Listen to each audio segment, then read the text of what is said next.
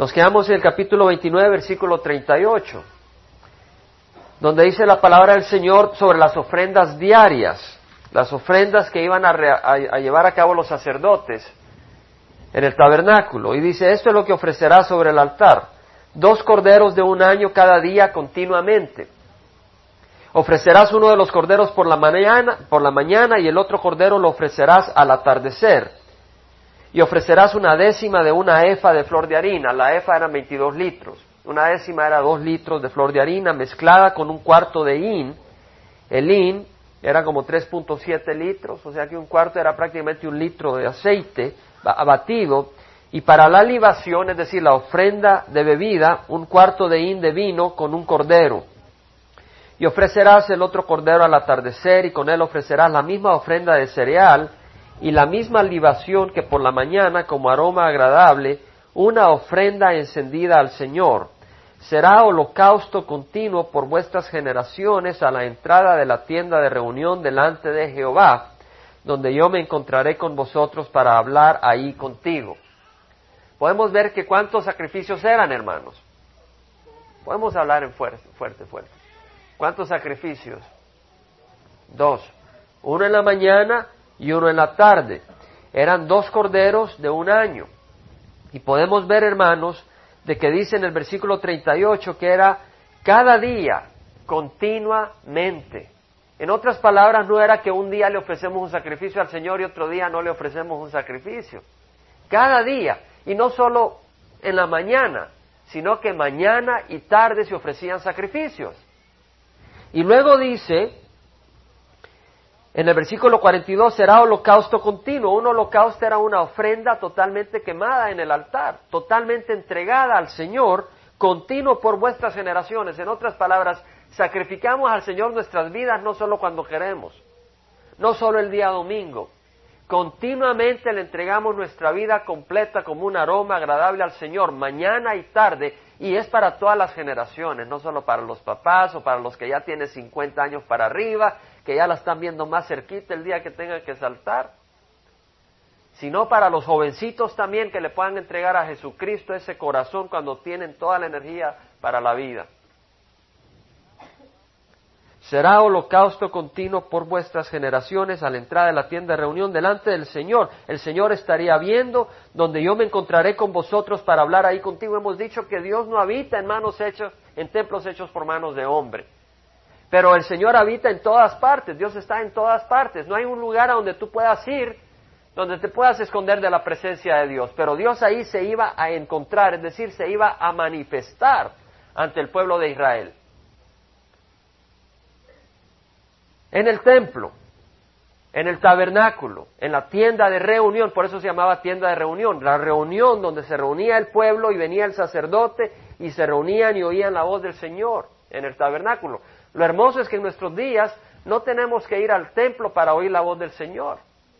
Estoy hablando al templo en Jerusalén. El Señor nos habla en todas partes, siempre que tengamos oídos disponibles. Nos reunimos los domingos en la congregación a estudiar su palabra. Ahí oímos al Señor. Ahora, esas palabras son palabras huecas si no tenemos el Espíritu Santo. Pero con el Espíritu Santo esa palabra es palabra de vida. Pero si estamos muertos no la escuchamos. Pero esa misma palabra tiene poder para darnos vida. En verdad, en verdad os digo, dijo el Señor, la hora viene y, y ya es cuando los muertos oirán la voz del Hijo de Dios y los que oigan vivirán. Esa palabra da vida. Y por ese mismo espíritu podemos seguir oyendo y viviendo y creciendo espiritualmente en las cosas del Señor. Es hermoso que dice, yo me encontraré con vosotros para hablar ahí contigo. El Señor quiere encontrarse con nosotros. Cuando el Señor se encontró con la mujer samaritana, allá en Samaria, la mujer samaritana le dijo, nuestros padres adoraron en este monte, y vosotros decís que en Jerusalén es el lugar a donde se debe de adorar. Jesús le dijo, mujer, créeme, la hora viene cuando ni en este monte ni en Jerusalén adoraréis al Padre. Vosotros adoráis lo que no conocéis. Muchos adoran lo que no conocen. Adoran a Dios, pero no lo conocen. Hacen sacrificios, pero no saben cómo hay que hacer sacrificios a Dios. Nosotros adoramos lo que conocemos porque la salvación viene de los judíos, dijo Jesucristo. No viene de los chinos, no viene de Buda. No viene de esas filosofías. Viene de los judíos, viene de las escrituras. La hora viene y ahora es cuando los verdaderos adoradores adorarán al Padre en espíritu y en verdad, porque ciertamente a los tales el Padre busca que le adoren. Para adorar a Dios tu adoración va a ser aceptable si recibes al Espíritu Santo para adorar a Dios en espíritu, no de labios, no dice de labios y de sacrificios externos, sino en espíritu y verdad. Dios es espíritu y los que le adoren deben adorarle en espíritu y verdad. Qué hermoso que podemos adorar a Dios en todas partes y podemos encontrarnos con Dios en todas partes. Qué hermoso. Si tú no tienes una relación personal con el Señor, no sabes lo que te pierdes. Mi Dios es un Dios vivo y poderoso. Y es hermoso experimentar al Señor. Yo te invito a que si no lo conoces, tú lo recibas. Y si lo conoces, que no quedes satisfecho si no tienes una relación vibrante con el Señor. Yo estaba meditando eh, cómo el Señor se manifiesta hace, hace tres días. Mi computadora se me, me empezó a dar problemas.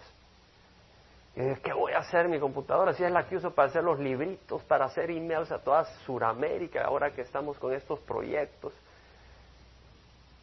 Y el jueves en la noche, como tengo contrato, llamo a la compañía y me dice, va a tener que hacer formatting todo el hard drive, me dice. O sea, y volver a entrar todos los programas, su computadora no sirve, me dice.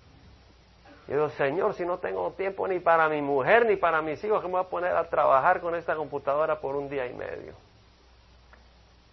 Y el viernes, después de la reunión de varones, de siervos, del comité de siervos, llamo y me tuvieron en espera por una hora al teléfono. Y no, yo dije, ya no, ya estoy muy cansado. Me fui a acostar en la mañana y digo, Señor, si tú pudieras arreglar esta computadora, yo sé que la puedes arreglar pero yo no sé nada de computadoras. Y enciendo la computadora para tratar de hacer algunas cosas y en eso veo que mi escáner no sirve. Y luego ahí es la causa de por qué el escáner no servía ni en, un segundo. Y se arregló la computadora. La mano del Señor. Y yo pude darle gracias al Señor y decir, Señor, me iban a hacer trabajar por dos días con este asunto y tú en un segundo la arreglaste. Nuestro Dios es un Dios vivo. Tú tienes una carga, se la traes y Él te responde. Es, es, hermoso caminar con el Señor. Yo no estoy hablando de que somos perfectos, yo estoy hablando de con quién estoy caminando. No te dejes que Satanás diga al hermano, ay, me está hablando de que Él es santo y por eso. No está hablando de mí, está hablando del Señor y de la relación que tengo con el Señor gracias a Cristo Jesús que puede hablarme y responderme. Yo puedo ver vibrantemente cómo responden las oraciones. Y es hermoso caminar con el Señor. Yo te digo, si no tienes esa vida abundante, ruégale al Señor que te la dé. Y Él la ofrece a todo el que quiere. Porque dice, si alguno tiene sed, que venga a mí y beba. Porque como dice en la Escritura, de lo más profundo de su ser brotarán ríos de agua viva. Yo te invito a que tengas una relación personal y abundante con Cristo Jesús. No hay cosa más hermosa. El versículo 43 dice, me encontraré ahí con los hijos de Israel y el lugar será santificado por mi gloria. Santificaré la tienda de reunión y el altar, también santificaré a Aarón y a sus hijos para que me sirvan como sacerdotes. Y habitaré entre los hijos de Israel y seré su Dios y conocerán que yo soy el Señor su Dios. Ve que la palabra Señor está en letras mayúsculas, cada una de las letras. Quiere decir que la palabra es Jehová. Yo soy Jehová su Dios que los saqué de la tierra de Egipto para morar yo en medio de ellos, yo soy Jehová su Dios. Aquí hay mucha hermosura para alimentarnos. Miren lo que dice el Señor, el lugar será santificado por su gloria. Dios santificará la tienda de reunión, el altar, y dice, santificaré a Aarón y a sus hijos. Ahora hemos hablado de que ellos iban a ser consagrados, iban a ser apartados a través de la sangre, del sacrificio. Y también iban a ser ungidos con aceite y de esa manera iban a ser consagrados. Pero acá dice, el lugar será santificado por mi gloria. No dice por mi sangre, no dice por mi aceite. Ellos iban a ser santificados, pero el Señor también iba a santificarlos. Él realmente es el que los iba a santificar. La palabra santificar la, estudiamos la vez pasada, quiere en hebreo es kahdash, y es una raíz primitiva que quiere decir ser limpio, pronunciar algo limpio, hacer algo limpio, ya sea ceremonialmente o moralmente. Consagrar, dedicar, purificar, respetar y honrar como puro, algo perteneciente a Dios es algo santificado. Dios santifica a su alrededor. Cuando, cuando Dios se le apareció a Moisés y estaba el arbusto encendido que no se consumía, le dijo Moisés, le dijo el Señor a Moisés, no te acerques aquí, quita las sandalias de tus pies porque el lugar donde estás parado es tierra santa. ¿Por qué era santa esa tierra? Porque Dios estaba ahí. Por eso era santo. Entonces tú eres santo no si tienes una corona arriba, pero si Dios está en tu corazón. Eres santificado por la sangre de Cristo Jesús. Donde Dios está, ahí está santificado todo. Dios es el que nos santifica. En el capítulo 31 de Éxodo, versículo 12 dice, habló el Señor a Moisés diciendo, habla pues tú a los hijos de Israel diciendo, de cierto guardaréis mis días de reposo porque esto es una señal entre yo y vosotros por todas vuestras generaciones, a fin de que sepáis que yo soy el Jehová que os santifico. Dios es el que nos santifica. Tú dices, yo quiero ser santo, entrégate al Señor. Su sangre te limpia de todo pecado y te hace santo y luego Él te va apartando para sus propios propósitos. Es en la presencia del Señor donde somos santificados. Juan capítulo 15 leemos en el versículo 1 que Jesús dice, yo soy la vid verdadera y mi Padre es el viñador. Todo sarmiento que en mí no da fruto lo quita y todo el que da fruto lo poda para que dé más fruto. Vosotros ya estáis limpios por la palabra que os he hablado. En otras palabras, al estar arraigados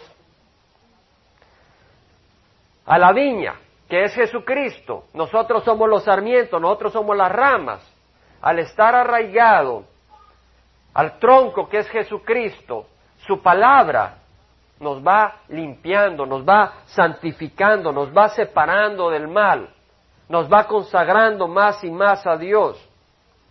Juan capítulo 17, versículo 14 dice, yo les he dado tu palabra Aquí está hablando Jesús al, Padre antes de ser crucificado. Dice, yo les he dado tu palabra y el mundo los ha odiado porque no son del mundo como tampoco yo soy del mundo. Cristo nos da su palabra, su palabra es la que nos santifica. Pero no oírla únicamente, sino obedecerla. Sed hacedores de la palabra, no solamente oidores que se engañan a sí mismos. Eso es estar arraigado a Cristo Jesús. Eso es estar en la presencia de Cristo Jesús. Oír y obedecer su palabra. Cuando estamos obedeciendo la palabra del Señor, entonces estamos en la presencia del Señor. Y Dios y sus bendiciones nos rodean. Dice el Señor, no te ruego que lo saques del mundo, puedes estar santificado y caminando en un bar o en una zona roja, pero donde vas no a buscar servicios de este mundo, sino donde vas a entregar a Cristo Jesús a las almas necesitadas.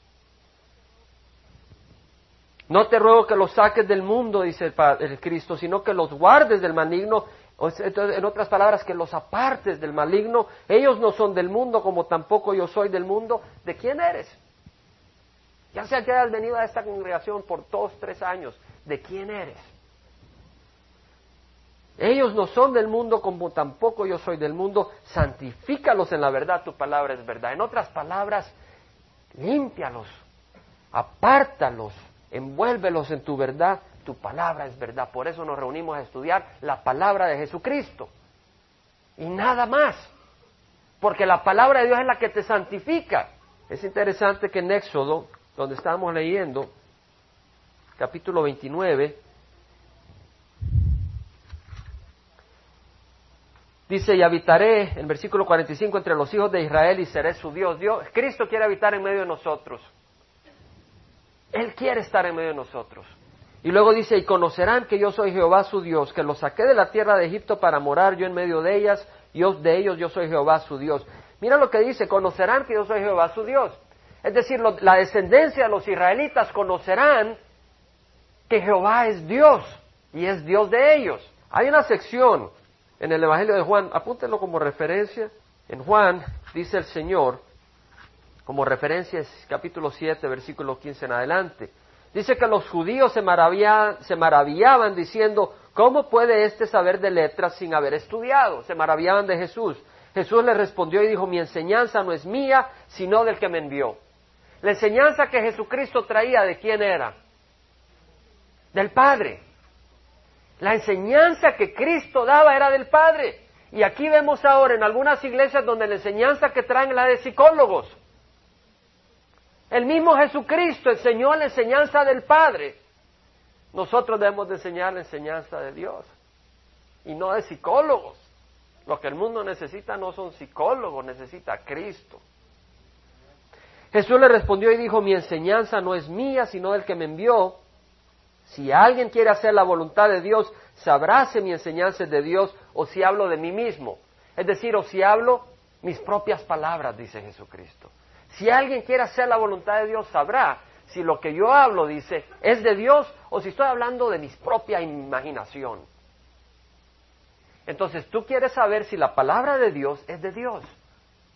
Únicamente tienes que tener un corazón disponible. Y si quieres hacer la voluntad de Dios y tienes un corazón disponible, vas a saber que lo que estamos estudiando es la palabra de Dios. Todo lo que busca y todo empieza en un corazón disponible. Y luego dice el Señor, el que habla de sí mismo busca su propia gloria. En otras palabras, el que habla sus propios inventos.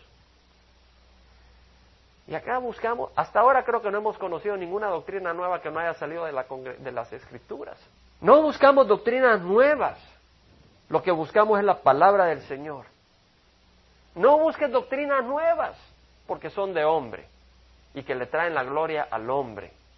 Busca la palabra del Señor porque esa le trae la gloria a Dios.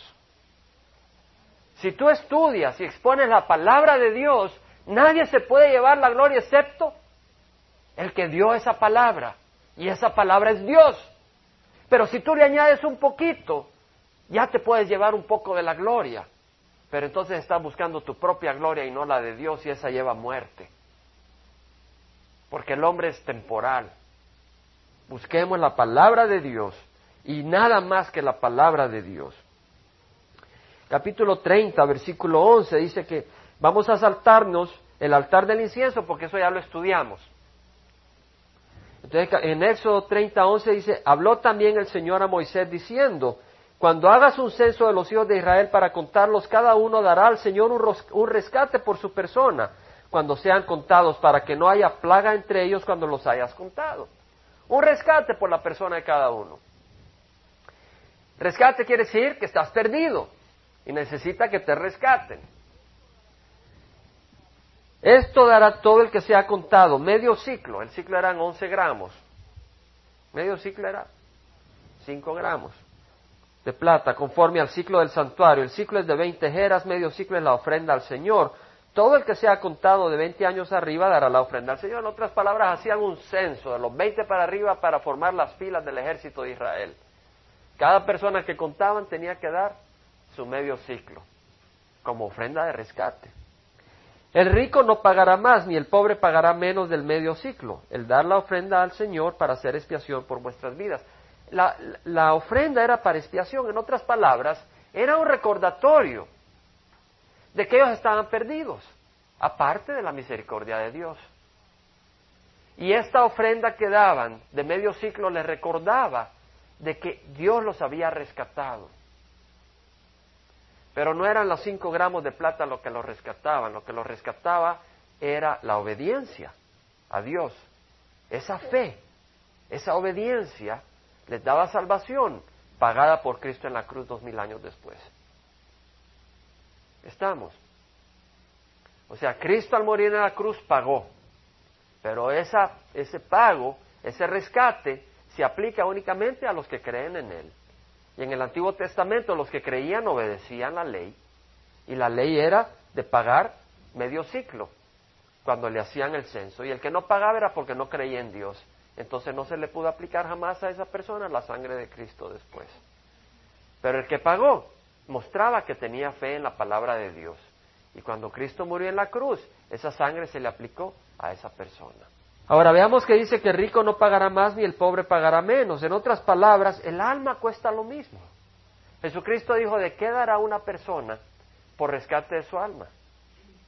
Aunque tenga todo el mundo, no sirve comparado con el valor de su alma. Tu alma es mucho más preciosa que todas las riquezas del universo. Ya sea que seas pobre en este mundo o que seas rico en este mundo. Y por eso el precio es el mismo, porque Dios no es respetador de personas. Ricos y pobres valen lo mismo al Señor. Tomarás de los hijos de Israel el dinero de la expiación y lo darás para el servicio del tabernáculo de reunión, para que sea un recordatorio para los hijos de Israel delante del Señor como expiación por vuestras vidas. Era un recordatorio. Lo que realmente pagaba la salvación era el sacrificio de Cristo en la cruz. Y ya hemos leído bastante y vamos al capítulo 31, versículo 12, donde eso es lo que nos falta de todos estos capítulos que hemos estado leyendo y estudiando. Dice que habló Jehová a Moisés diciendo, habla pues tú a los hijos de Israel diciendo, de cierto guardaréis mis días de reposo, porque esto es una señal entre yo y vosotros por todas vuestras generaciones, a fin de que sepáis que yo soy Jehová que os santifico. Por tanto, debéis de guardar el día de reposo porque es santo para vosotros. Todo el que lo profane morirá irremisiblemente, porque cualquiera que haga obra alguna en él, esa persona será cortada entre su pueblo. Durante seis días se trabajará, pero el séptimo día será día de completo reposo. Santo a Jehová. Cualquiera que haga obra alguna en el día de reposo morirá irremisiblemente. Los hijos de Israel guardarán pues el día de reposo, celebrándolo. El día de reposo era una celebración. Imagínate que tú ya estás cansado, son las dos de la madrugada y te dicen, te tienes que acostar. Ay, no, qué triste. Tú quieres ir a la cama y descansar. Y el día de reposo era un regalo que Dios está diciendo, tú necesitas descansar, descansa. Medita en el Señor. Por todas sus generaciones como pacto perpetuo. Es una señal entre yo y los hijos de Israel para siempre. Pues en seis días el Señor hizo los cielos y la tierra y en el séptimo día cesó de trabajar y reposó. La pregunta es, ¿Cuándo se originó el día de reposo? En Sinaí, cuando Dios dio la ley a Moisés, se convirtió en obsoleta cuando Cristo vino, así como toda la ley ceremonial. ¿Es el sábado una ley moral o una ley ceremonial? ¿Debemos o no debemos de observarlo? ¿Qué día observaron los primeros cristianos? ¿Podemos hacer lo que queramos el día de reposo? ¿Por qué criticó Jesús a los fariseos y escribas? ¿Por guardar el día de reposo o por distorsionar su significado? ¿Qué piensas tú? Hay una diferencia entre la ley moral y la ley ceremonial. Por ejemplo, la palabra del Señor nos dice no matar. ¿Verdad? Ahora te dice, ya no estoy bajo la ley. ¡Pum, pum! No es así. Esa es una ley moral. La ley moral nunca deja de existir. Existe la ley ceremonial. Se sacrificaban corderos en el Antiguo Testamento, de acuerdo a lo prescrito por la ley. Cuando Jesucristo vino, Él cumplió esa ley, siendo Él el cordero que quita el pecado del mundo. Ya no sacrificamos cordero. La ley ceremonial se dejó de observar, pero no la ley moral.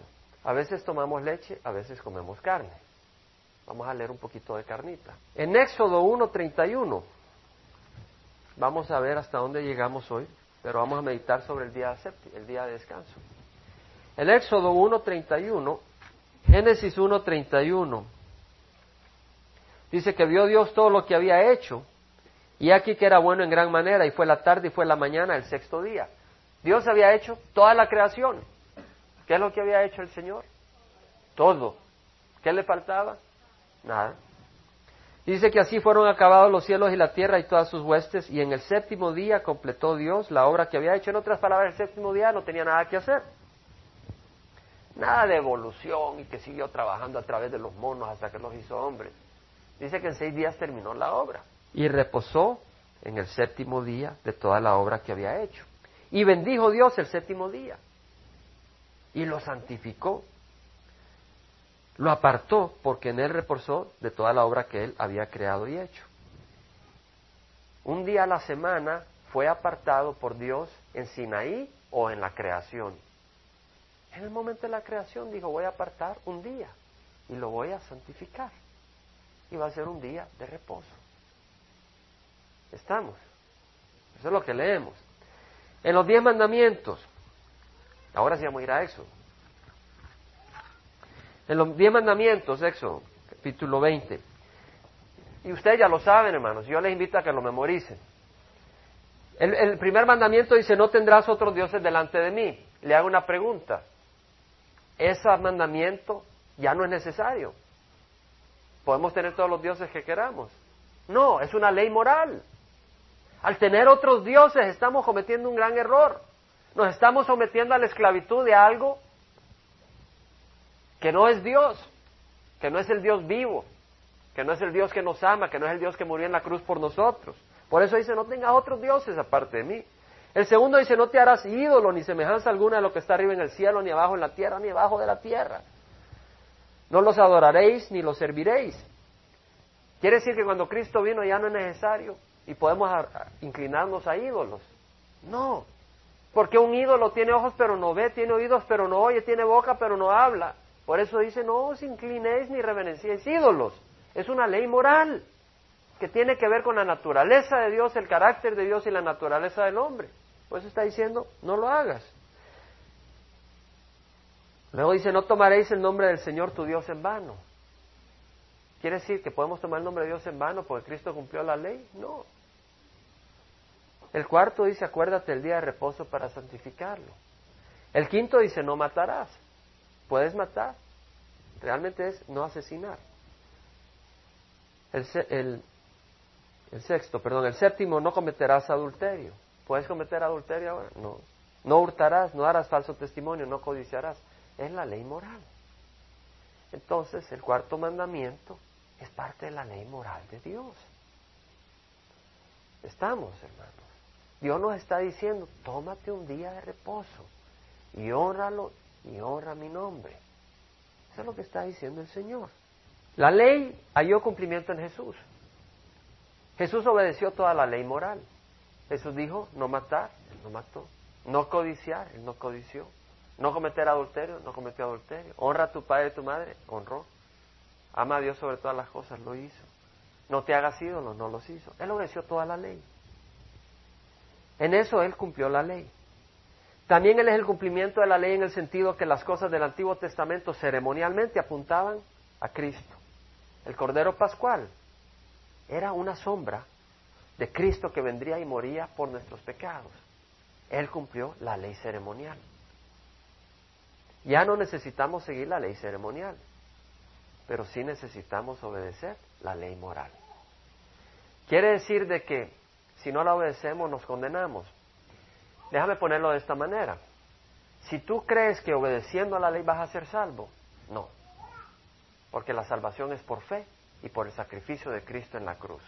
Y si tú dependes de tus obras para ser salvo, quiere decir que no necesitas salvador.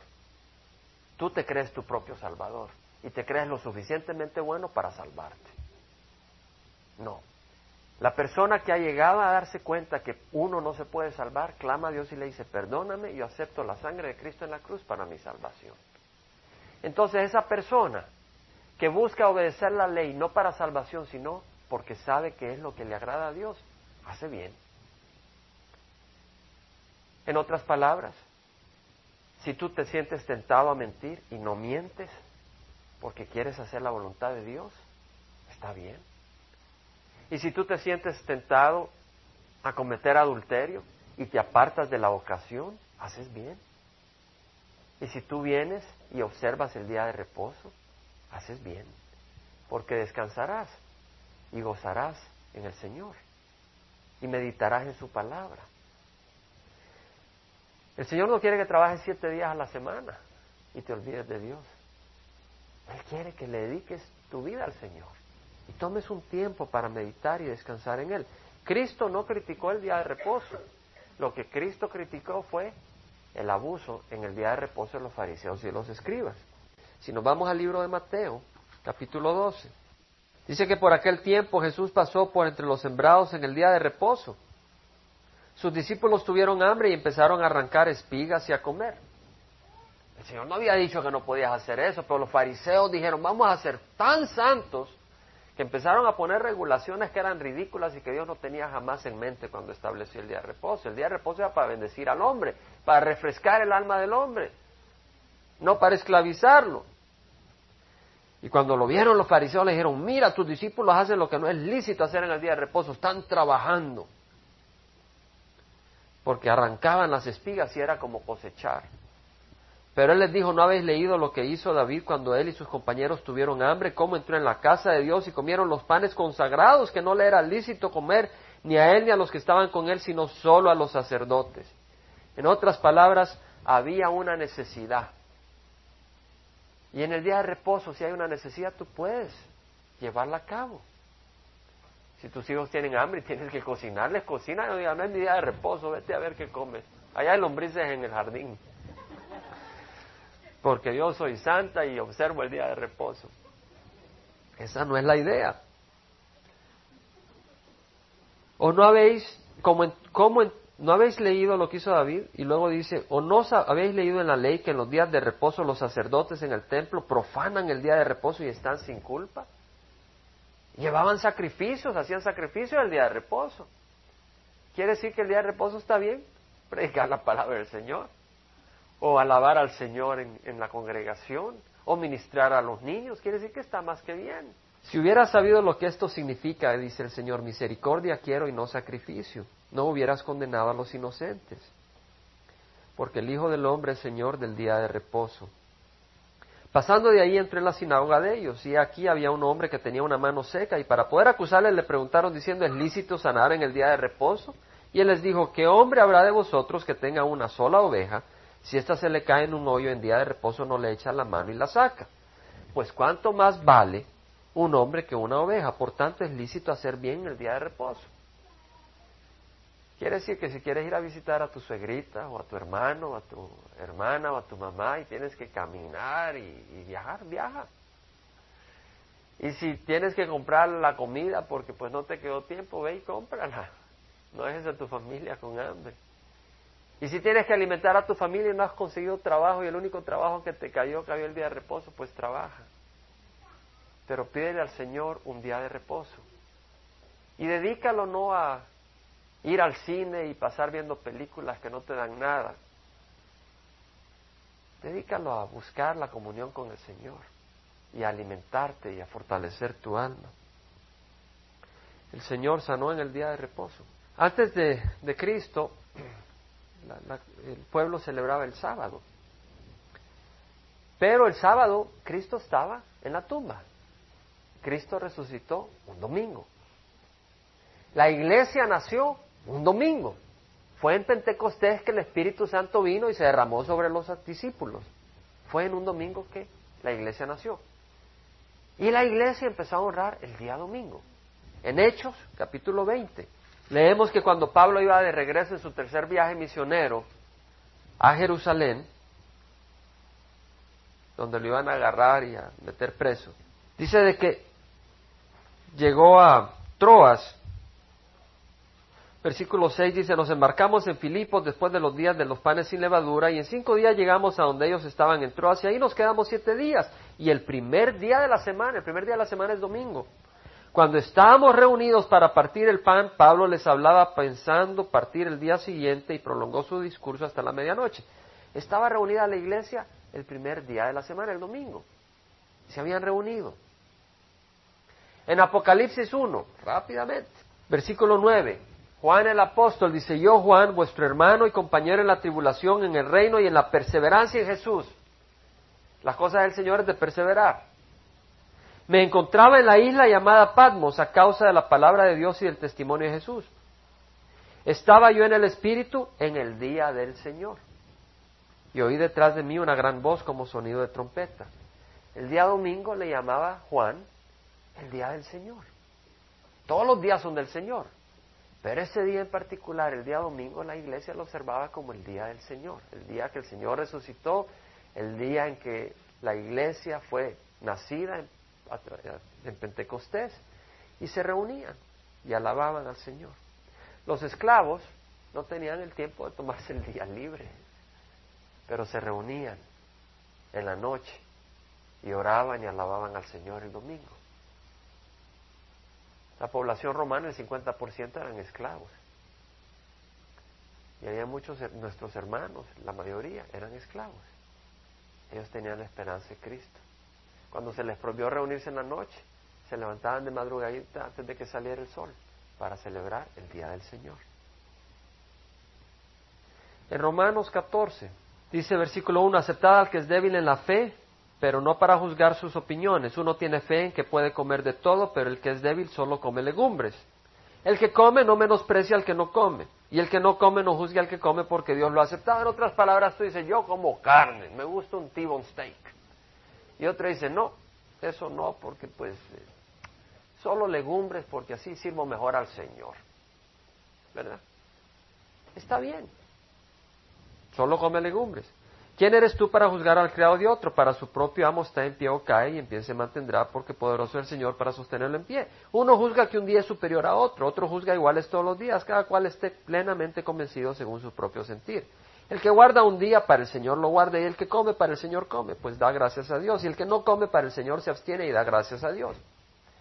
Cuando se habla de guardar el día, muchos siervos del Señor consideran que se está hablando guardar el día para no comer, no está hablando del día de reposo.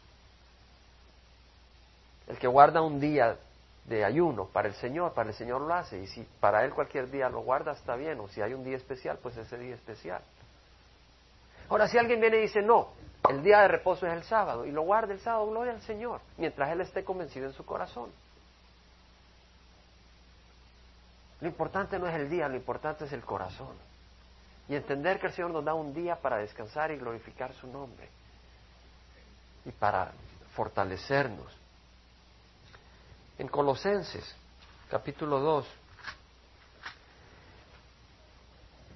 versículo 16, Pablo dice, que nadie se constituya en vuestro juez con respecto a comida o bebida, o en cuanto a día de fiesta o luna nueva o día de reposo, cosas que solo son sombra de lo que ha de venir, pero el cuerpo pertenece a Cristo. Cuando habla de día de reposo acá, ha hablado de día de fiesta, luna nueva o día de reposo. Acuérdese que las fiestas ceremoniales se llamaban días de reposo. Habían días de reposo aunque no cayeran el sábado. Puede leer eso en Levíticos capítulo 23. Los días de celebración tenían días de reposo donde no podían hacer nada. Entonces está diciendo que nadie se constituye en vuestro juez en día de fiesta, luna nueva, o día de reposo, que solo son una sombra de lo que ha de venir. En cierta manera, el sábado o el día de reposo, ya sea sábado o domingo, es una sombra de nuestro descanso en Cristo Jesús. Y es una sombra del descanso que tendremos completamente cuando dejemos este cuerpo y vayamos a la presencia y luego tengamos un cuerpo resucitado y estemos en la presencia del Señor para siempre. Es una sombra.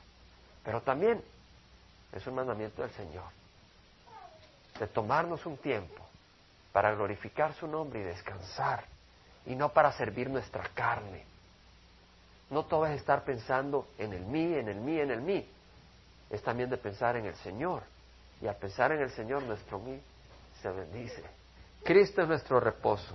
En el libro de Hebreos, y vamos a terminar, capítulo 4,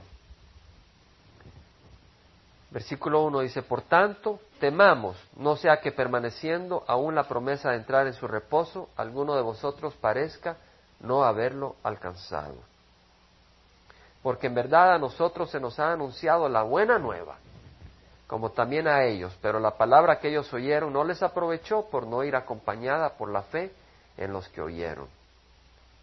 Porque los que hemos creído entramos en ese reposo. Hemos hablado del día de reposo, yo te invito a que descanses en Cristo Jesús. En Él tenemos reposo no sobre el sábado o el domingo, no solo un día a la semana, pero todos los días de nuestra vida. Vamos a pararnos, vamos a cerrar. Padre Santo, hemos leído, Señor, que tú habías prescrito un sacrificio en la mañana, otro en la tarde, todos los días para todas las generaciones. Un recordatorio de que nuestra vida debe ser un sacrificio santo y puro, aceptable a ti, un sacrificio vivo, donde nuestra mente debe ser renovada para poder aprobar tu voluntad, lo que es bueno, justo y aceptable. Ayúdanos, Señor, a entregar nuestras vidas a ti como un sacrificio vivo, no como diciendo, ay, lo que te estoy dando, sino, gracias, Señor, que te puedo dar mi vida, porque tú la agarras y la enriqueces.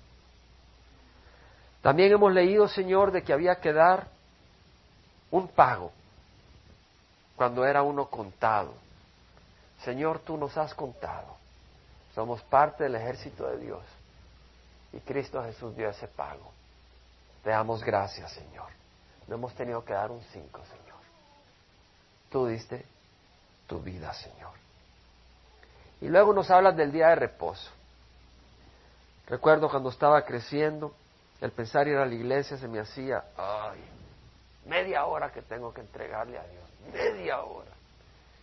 Y si se tiraba más de un par de minutos el curita, a ese lugar no volvíamos a ir. Los mejores eran los que se echaban el servicio en 20 minutos. Esos eran populares. Señor, y ahora no tengo jamás suficiente. Siempre quiero más y más, Señor. De alabarte, de leer tu palabra. Y es que tú has dicho que tú eres espíritu y los que te adoran te deben de adorar en espíritu y verdad. Y ahora te rogamos que todos los que estamos acá te podamos adorar en espíritu y verdad. Y gozar de ese reposo. Gracias Señor que nos das un día para descansar. Ya sea domingo, sábado, miércoles, que para algunos sea posible únicamente. Pero Señor, que podamos descansar en ti y dedicar a ti nuestra vida y hallar reposo en ti. Si hay alguien aquí que no tiene reposo en el Señor, yo te invito a que le clames al Señor porque Él no está en Jerusalén únicamente, Él está acá. Clama a mí yo te responderé y te mostraré cosas grandes e inaccesibles que tú no conoces. Voy a invitar a Juan que pase, toque una canción. Pero te invito, mientras Juan toca alguna canción, que el Señor te ponga una en el corazón, Juan, a que vengas a Jesús y a que descanses en Él. Descansa en Cristo Jesús. Yo le doy gracias al Señor que me da descanso en Él. Yo le doy gracias al Señor que Él está por mí. Y si Él está por mí, ¿quién está contra mí? Yo le doy gracias al Señor que está por ti si tú lo has recibido. Si tú no lo has recibido, Él quiere que tú lo recibas. Y lo puedes recibir, pero tiene que haber arrepentimiento. Arrepentimiento de tus pecados, porque sin arrepentimiento nadie verá el reino de los cielos. Solo la justa ira de Dios aquellos que han despreciado la sangre de su Hijo Jesucristo.